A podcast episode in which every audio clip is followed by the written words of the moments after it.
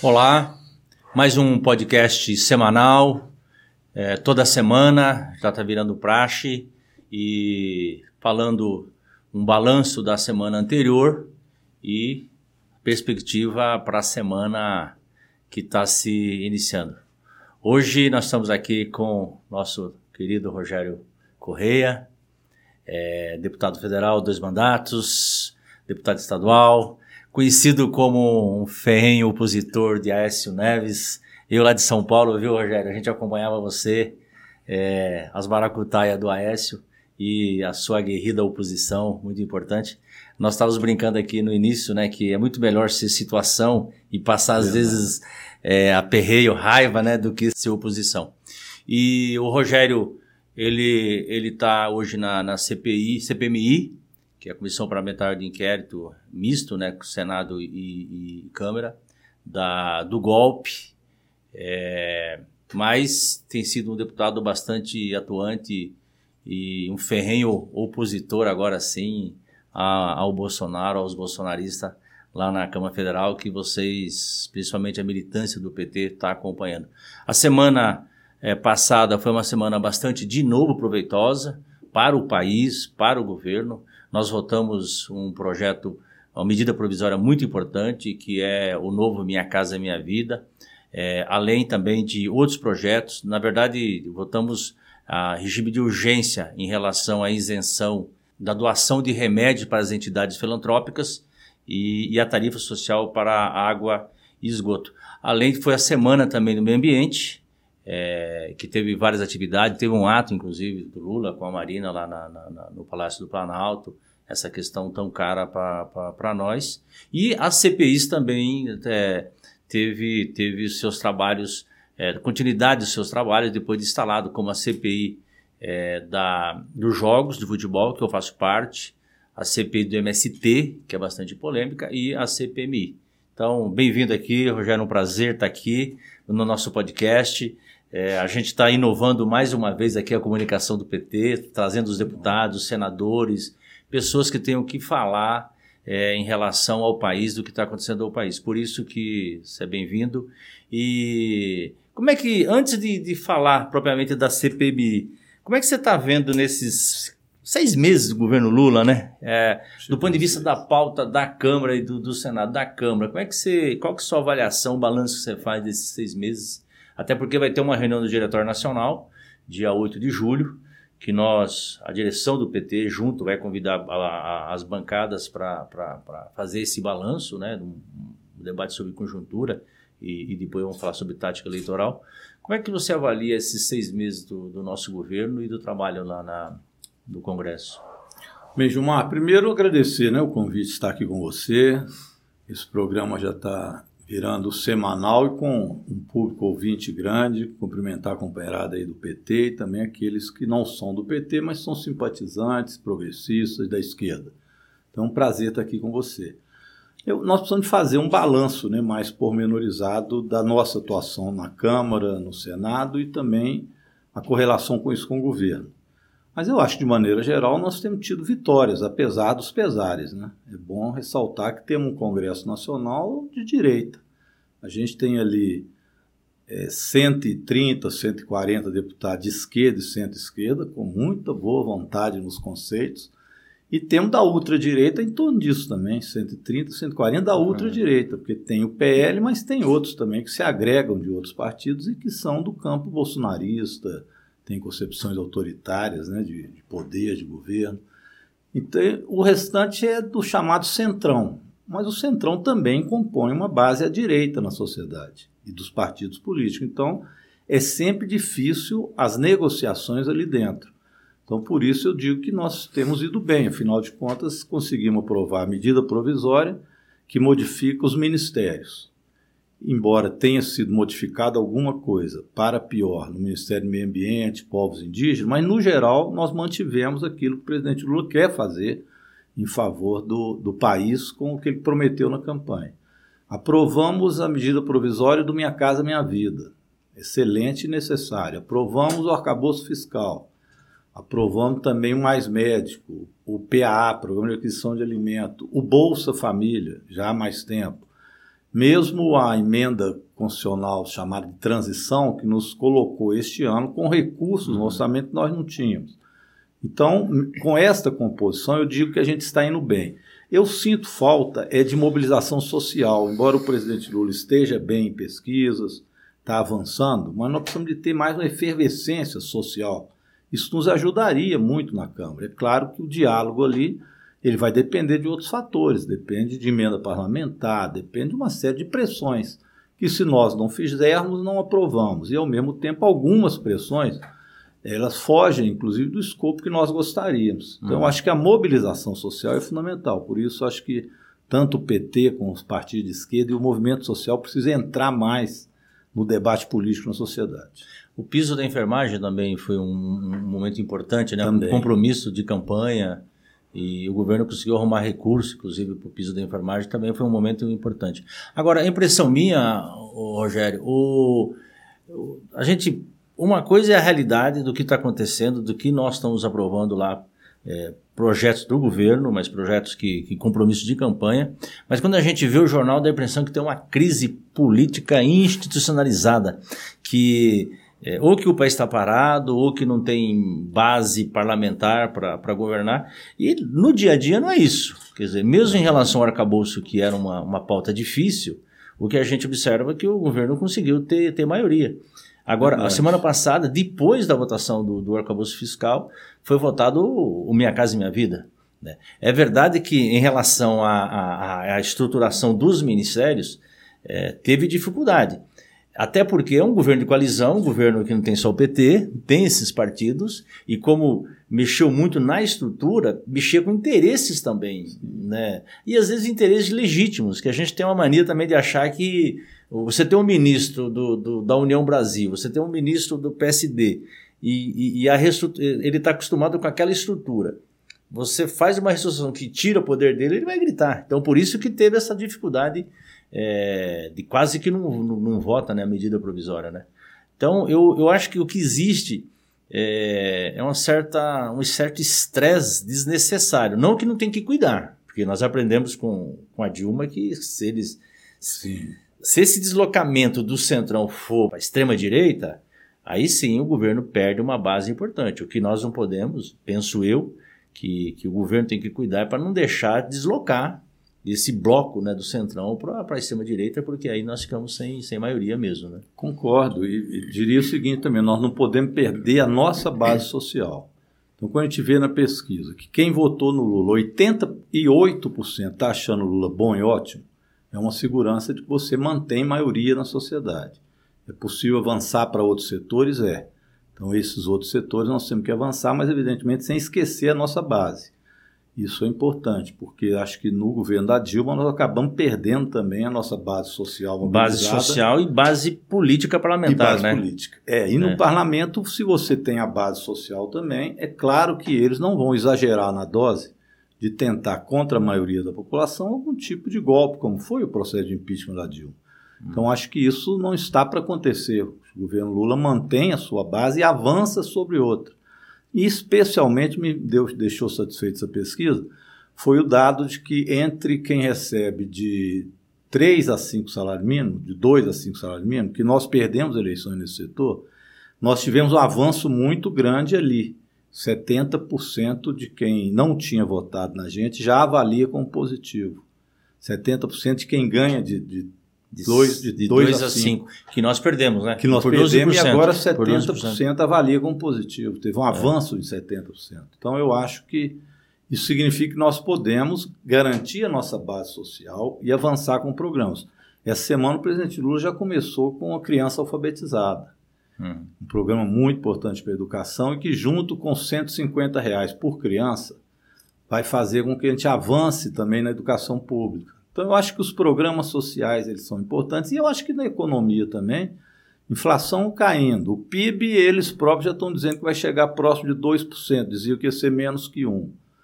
Então, mesmo na economia, eu estou dizendo que o Lula tem sorte, né? Vai começar a dizer que é sorte do Lula. É engraçado, quando a política econômica dá certo para a gente, é sorte do Lula. Quando dá errado no Bolsonaro, aí é azar do Bolsonaro, é o Paulo Guedes que foi é, não foi atendido em tudo, aí tem as desculpas. Mas o modelo ultraliberal no Brasil é um fiasco também para a economia, porque impede de crescer. Então não gera emprego, não gera renda. E eu acho que no governo Lula isso está voltando. Setor produtivo, né? E na verdade essa coisa de baixar o dólar, a, baixar a inflação, no mercado futuro já as pessoas querendo investir no Brasil, tem a ver também com essa estabilidade que, que, o, que o governo está tá, tá passando para a sociedade brasileira, essa relação do Lula, do nosso governo em eh, relação aos países, né, de essa credibilidade internacional, isso acaba também vindo investimento para cá. Quer dizer, esse, esse ambiente, o próprio, o próprio alcabouço que foi para nós muito difícil, né? a gente conversou muito na bancada, né? Se, não, é, não é se não votava ou não, mas como, como o relator mexeu em, em alguns itens, né? tivemos né? Foi, que ceder, né? Coisas tivemos que... que ceder em função daquilo que você falou, né? Que nós, na verdade, nós temos 130, 140 votos de 513. Então não é fácil. Acho que essa, essa é a grande engenharia que nós temos que fazer no, no cotidiano lá. Isso, isso mostra que nós estamos num ambiente propício do Brasil voltar a crescer, de, de voltar a ter, ter investimento, gerar emprego e diminuir a desigualdade. Então, agora entra na pauta a reforma tributária. É, segundo semestre, vamos ver se entra a reforma de, fiscal, depois de renda, a reforma da renda e do patrimônio. O desenrola também, que está tá sendo lançado agora, que vai beneficiar 70 milhões de pessoas. Então, uma pauta pra, para o primeiro ano muito positiva para o povo brasileiro. Né? Então, é, eu acho que isso que, que é importante. E, você falou uma coisa que, que chama atenção, que é um motivo de preocupação, né? Quer dizer, a, nós estamos fazendo, atendendo a nossa base social daquele povo que votou em nós, mas efetivamente, do ponto de vista da mobilização popular, Esse é o ela, ela está muito difícil, né? Eu pego você, por exemplo, primeiro de maio, né? O primeiro de maio nosso teve dificuldade, né? De, de, de mobilização. Isso hum. é, um, é um problema, né? Mesmo você tendo uma pauta de, de atendendo determinadas reivindicações. Né? Então, eu acho que isso é um, é um problema que a gente vai ter que tratar, que passa, inclusive, vai passar para as eleições de 2024 e para a reeleição de 2026, que é um, um problema que nós vamos ter. Né?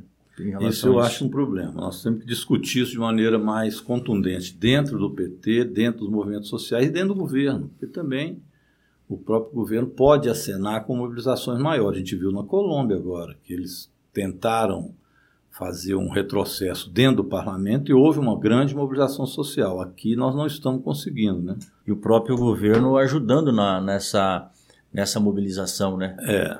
É claro que nós temos que dosar como que isso é feito, mas a, essa pressão vai ser importante, porque quando você tem pautas populares dentro do parlamento, é mais fácil. Um deputado votar, mesmo do PL outro dia, Minha Casa Minha Vida, o PL é, orientou sim para o projeto. Até o PL, só o novo ficou contra. Uhum. Porque é uma pauta muito positiva, você votar contra moradia popular tem que ser muito cara de pau, né? Ou, então, muito ultraliberal, que é o caso do uhum. novo. Até o PL vacilou e, e, e depois fez a, a orientação de sim. O Minha Casa Minha Vida, eles votaram contra, depois amargaram ter votado contra o PL. Então, quando a pauta é positiva, as negociações ali são mais fáceis. Mesmo assim, a gente tem que ceder em algumas coisas. Quando a pauta é mais complexa, às vezes não é uma pauta que a população tem uma compreensão imediata, arcabouço, reforma tributária, aí o peso fica maior para a gente, ou mesmo reforma ministerial. Então, por isso é que precisa de ter essa mobilização, porque senão depois as pessoas reclamam se estão cedendo demais, cedendo ao centrão, mas aquele é o Congresso. Então, essa mobilização, Lula estar bem socialmente nas pesquisas, é ajuda, né? importantíssimo, né? ajuda muito. Ajuda. Mas a, a, semana você. Nós temos três grandes temas da CPI. Uma CPI dos jogos de futebol, que eu participo, que não mexe com o governo até então. Quer dizer, não é, não é uma CPI de oposição em situação, é uma é. CPI para fazer com que o futebol que milhões de brasileiros gostam, né, a paixão nacional, possa continuar tendo credibilidade. Você porque... ajuda o Galo lá, né? não, não pode. o Galo não precisa, Galo digamos. Não precisa. É, então é uma CPI mais para cuidar que, que é muito ruim a pessoa torcer para um time e saber que está sendo roubado. Claro. É, então é uma CPI mais tranquila do ponto de vista de situação e posição. Você tem a CPI do MST, que é uma CPI que está tendo dificuldade, mesmo a base do governo, de ter maioria. Né? Eles estão muito mobilizados, muito organizados, e que pese a, a, a força né? e, e a, e, e, a garra né? dos do, do nossos deputados lá. E tem a CPMI que você participa. Eu queria que você falasse da sua, da CPMI. Ah. Como é que, o que, que vocês fizeram até agora? Qual que é, qual que é o balanço, que qual que está sendo programado para as próximas semanas e como você vê, qual que é o quadro dessa CPMI, o que, que rumo que ela vai tomar e, e qual que é a conclusão, o que, que você deslumbra em relação a essa CPMI, que ela é muito importante do ponto de vista de resgatar nossa democracia e punir aqueles que foram golpistas que, ou que tentaram dar o golpe no Brasil oito dias depois do Lula ter assumido. Bem, é a CPMI que está, a CPI, né, que está mais atrasada ainda. Nós elegemos na semana passada presidente e relatora. E já com polêmicas, embora tenha sido é, unânime ao final das contas, a base do governo é majoritária, mas tem uma grande presença da oposição bolsonarista. E eles é quem propuseram essa CPMI. Não que nós tivéssemos medo de apurar o que foi a tentativa de golpe, mas é porque o governo tem muitas coisas a fazer e ficar realmente fazendo investigação de algo que o Supremo já está investigando, que o, a Polícia Federal já está investigando. Então, era mais, mais fácil para nós que deixasse esses órgãos fazer a investigação enquanto nós tocamos a vida com os projetos do governo, ministérios, etc. Mas a oposição insistiu muito. Então acabamos, acabou que foi formada essa CPMI. Eu tinha até uma opinião, Tato, que nós devíamos ter feito a CPMI logo no início, porque desmascarava eles logo, foi na efervescência daquele quebra-quebra. Mas o fato é que agora nós elegemos um, um presidente e uma relatora, a relatora aprovou o plano de trabalho dela, que é Elisiane Gama. É, uma, uma, é do Maranhão, ela tem uma visão muito correta da defesa da democracia, e no plano de trabalho ela disse exatamente isso. Dia 8 de janeiro foi uma data fatídica, que, mas que foi fruto de um processo. Então houve aí um processo de golpe no país. E é esse processo tentativa de golpe que nós temos que ver quem financiou e principalmente quem foram os autores intelectuais, quem foram os mandantes disso. Eu acho que são esses dois pontos que a CPMI tem que se debruçar. Porque quem fez o quebra-quebra já tem 1.300 que viraram réus.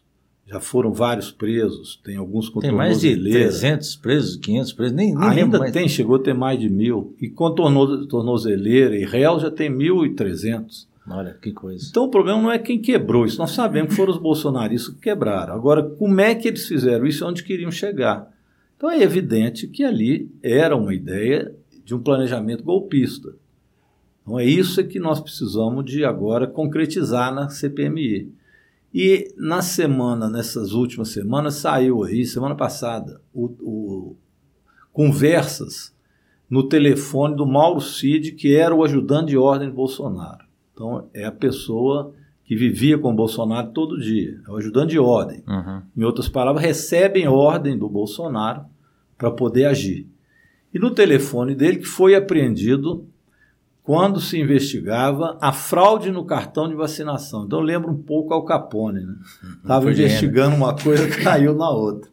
Então eles investigavam a fraude no cartão de vacinação que o Mauro Círio tinha ajudado a fazer, tanto da, do cartão dele, da mulher dele, da mulher do Bolsonaro, do Bolsonaro, da equipe Bolsonaro toda, fraudando os cartões de vacinação para entrar para os Estados Unidos, fugir para os Estados Unidos. E aí pegaram o telefone do Mauro Cid nessa operação. Quando foram ver, estava lá o golpe desenhado. Ele conversando com o tal de Major Ailton, planejando o golpe, depois o coronel é, Celso, que era lá da saúde, era o segundo homem da saúde, e ele, ele então revelavam lá as tramas golpistas. Ah. Combinavam, inclusive, de levar 1.500 soldados armados, que viria do batalhão de, de Goiânia, que viria para Brasília para poder dar o golpe assim que o presidente precisasse. E que ele teria que então que fazer um decreto de garantia da lei e da ordem. Agora descobriram que no celular dele já tinha a minuta da garantia de lei da ordem e os documentos que iam dar ao, Bolsonaro as condições de decretar a garantia de lei da ordem.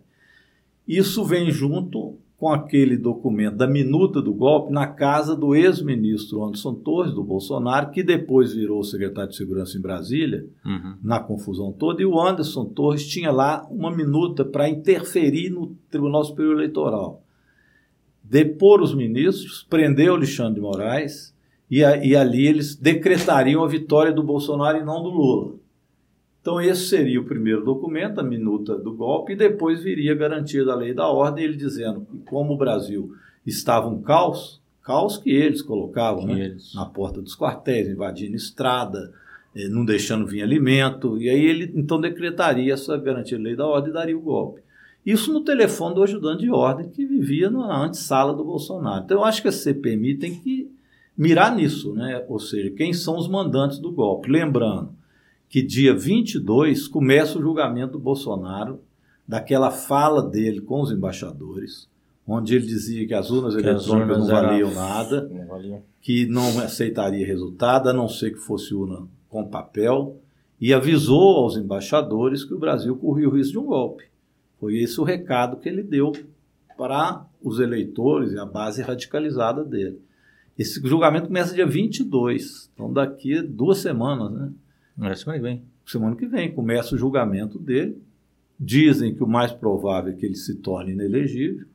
Então é, o Bolsonaro está no furacão da CPMI.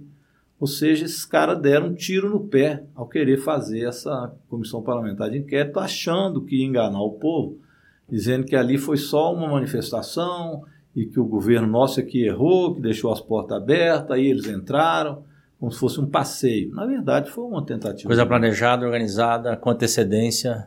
Por eles. Por eles. E eles querem dizer que nós é que deixamos para levar vantagem. Agora, é uma CPMI que, na verdade, é um bloco. Aí sim, não é nem oposição à situação, é o bloco de quem defende a democracia e quem defende o autoritarismo. Né? Assim, eu acho que essa, essa é a grande Exatamente. estratégia que vocês lá na CPI têm que ter, né? no sentido de ter maioria. De ter maioria e, e o que está em jogo mesmo, né? A, a democracia, Eu acatar o é resultado isso. eleitoral. Esses partidos, e... inclusive, que estão lá e que não são da base do governo, são também do, do chamado centrão, precisam enxergar isso, é, né? É. Porque se, se nós sairmos dessa CPMI, eu não creio que isso vai acontecer, bem porque a maioria tem essa visão, mas se nós saíssemos de lá sem que o Bolsonaro fosse responsabilizado pelo que fez, era um atestado de inocência a ele. Isso tem um custo para frente que é, é, vamos dizer, incentivar as iniciativas golpistas. Que e, quem, e quem financiou, né? E ver quem financiou. Ver quem financiou. Agora, na, na, sua atuação, vocês, vocês têm uma frase, nós temos até um vídeo aqui que vamos colocar, que é que você fala do André Fernandes, que é a raposa é, cuidando do galinheiro. É, vamos ver esse vídeo que tem a ver com a sua atuação na CPMI. Mas, evidentemente, não pode ele, sendo é, investigado neste caso e já indiciado pela Polícia Federal, possa fazer parte do inquérito. Seria como a raposa tomando conta do galinheiro.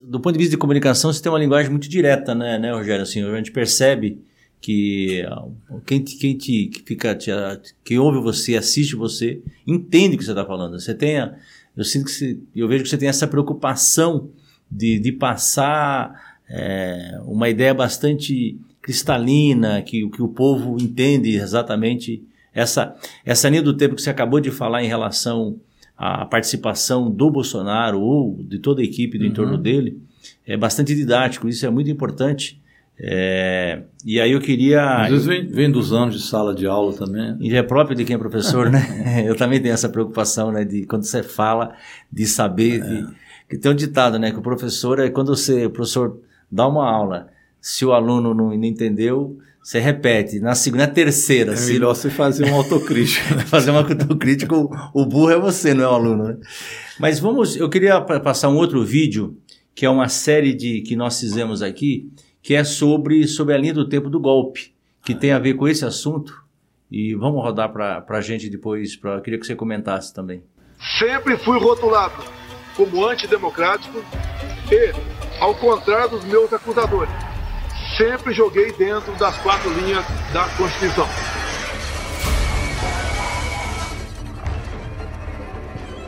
Trinta de outubro de 2022. Assim que saiu o resultado da eleição presidencial no Brasil, Bolsonaro começou a dar sinais de que não se conformaria com a derrota.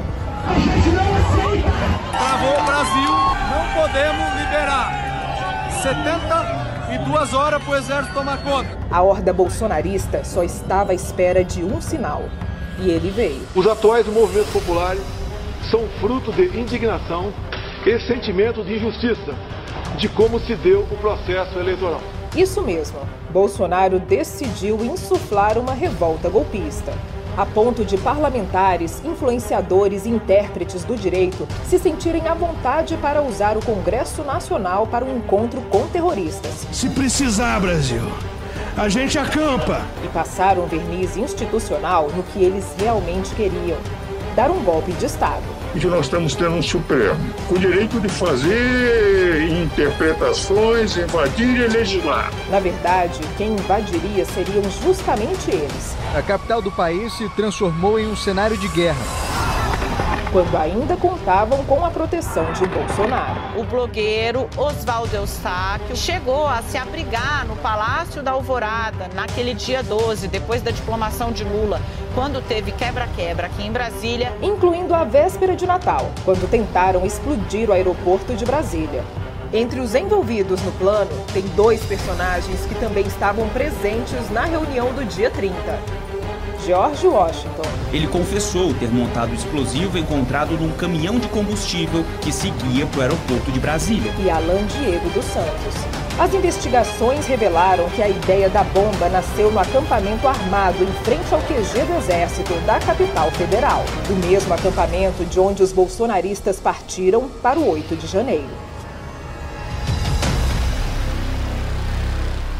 É bem aquilo que você falou. Nós estamos encerrando, Rogério. Eu queria que você desse, fizesse o encerramento e desejar lá um bom trabalho na, na CPI, toda a equipe do, do pessoal, da, do PT, da própria federação, né, PCdoB, que está lá, pessoal progressista de esquerda. E essa estratégia que vocês estão, percebo, muito preocupado também de de fazer realmente separar aqueles o, o, povo do golpe, quem é do golpe e quem é, defende a democracia. Eu acho que sim. porque aí sim não é um problema de programa de governo, de quem de quem é oposição à situação, mas é tem a ver com, com o oxigênio da, da participação política de cada um, né? Porque aqueles os mais velhos sabem o que foi o, os, a ditadura e todo o processo de redemocratização que o Brasil passou e que não pode voltar nunca mais e que o Bolsonaro é fruto disso, né? É fruto da, da ditadura lá atrás. Então, é, parabéns pelo seu trabalho, o trabalho de todo o pessoal lá e queria que você fizesse essas considerações finais. Obrigado, Gilmar. É, eles, eles são negacionistas até da história, né? Então eles negam a história. Então para eles não era ditadura militar. Eles acham que aquilo foi um governo democrático. Eles vivem dizendo isso, então eles são negacionistas, inclusive, da história. E agora, na CPMI, eles agem também com negacionismo, como se não houvesse uma trajetória golpista do Bolsonaro durante todo o período. Então é isso que nós vamos demonstrar que houve, né? E é fácil demonstrar, só pegar essa linha do tempo. Esses vídeos que o companheirado do PT está fazendo são excelentes.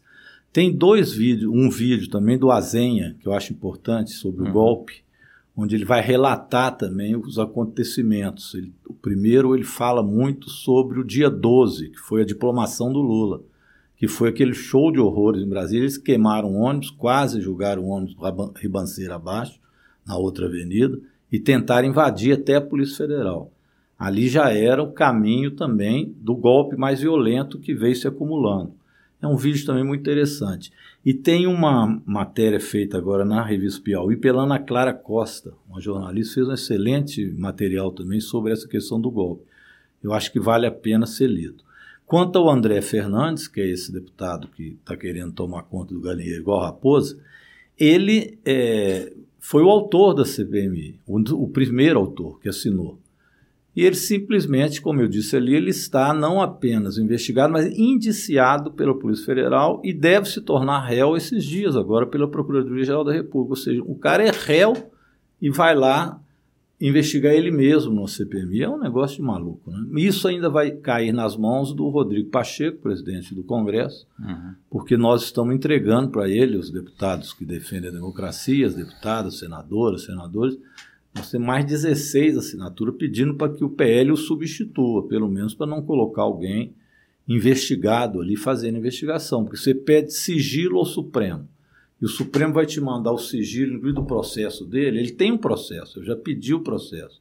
Tem parte do processo que é sigilosa. Olha, se o Supremo me passa isso para a CPMI, ele vai lá fazer pesquisa dos dados sigilosos dele, não tem cabimento. Então é, é isso, né? Eu acho que a gente tem que defender também um processo de apuração que seja digno do nome. Eu tenho, olha, pelo que a gente vê e estuda, não tem outra saída. O Bolsonaro vai sair dessa CPMI ainda mais enfraquecido.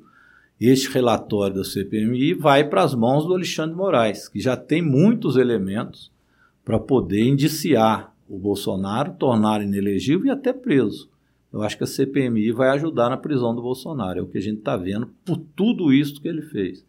E o mais engraçado que eu disse para você é que ele ficou como é o Capone, né? ele está caindo exatamente pela fraude no cartão de vacinação. Ali que está o celular com toda a trama golpista.